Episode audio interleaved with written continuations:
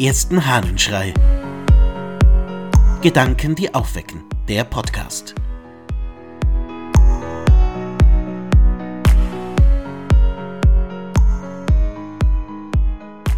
Freikaufen ermöglichen. Aus der Schrift über die Pflichten der Kirchendiener des Ambrosius von Mailand.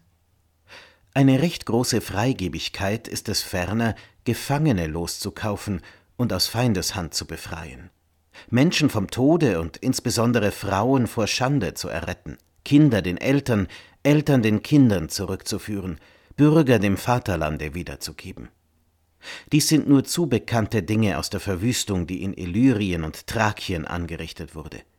Wie viele Gefangene gab es da nicht überall im ganzen Umkreis loszukaufen? Riefe man sie zurück, könnten sie nicht eine ganze Provinz vollzählig bevölkern?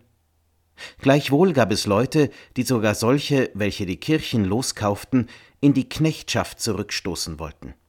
Leute schlimmer als selbst die Gefangenschaft, da sie denselben das fremde Mitleid missgönnten.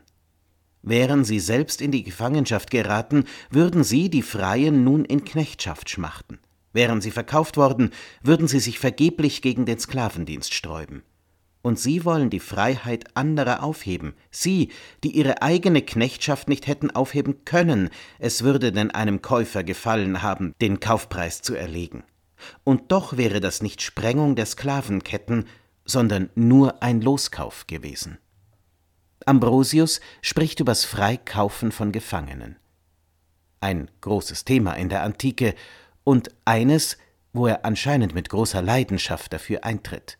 Denn es geht darum, Menschen ihre Würde zurückzugeben, Menschen wieder nach Hause zu bringen und in Sicherheit, in Freiheit. Und anscheinend gibt es so einige, die das für nicht nötig halten, die es für verfehlt halten, Gefangene freizukaufen und so weiter. Und was sagt Ambrosius? Die reden sich leicht. Sie sind ja keine Gefangenen. Wären sie solche, würde ihnen die Sklaverei drohen, dann wären sie wohl sehr dafür, dass Gefangene freigekauft würden. Was für eine weise Aussage. Der Blick auf Menschen in Not muss immer die Frage stellen, wie würde es dir denn in dieser Situation ergehen?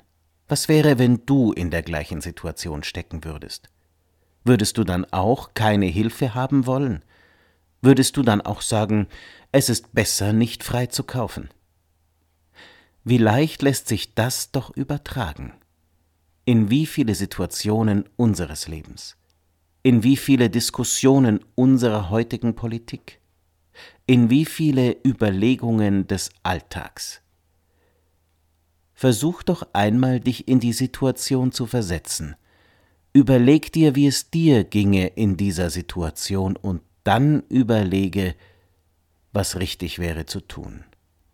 Bräuchtest du wirklich keine Hilfe?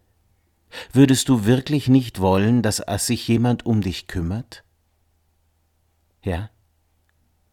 Ich glaube, sich hineinzuversetzen in die Situation eines anderen, die Art und Weise sozusagen in Gedanken zu erleben, die der andere erleben muss, wird viele Entscheidungen revidieren. Wie viele Chefs wie viele Zuständige, wie viele Mächtige sollten sich einmal überlegen, was das, was sie entscheiden, bedeuten würde, wenn sie selbst in der entscheidenden Situation wären.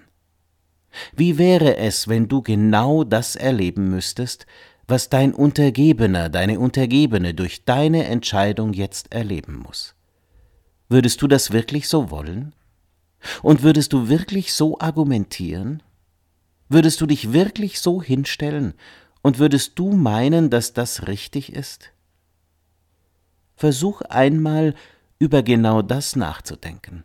Zieh dir einmal die Schuhe der anderen an, und dann werden Entscheidungen vielleicht anders ausfallen. Ich wünsche dir einen Tag offen für den Blick für die anderen. Dein Ludwig Waldmüller.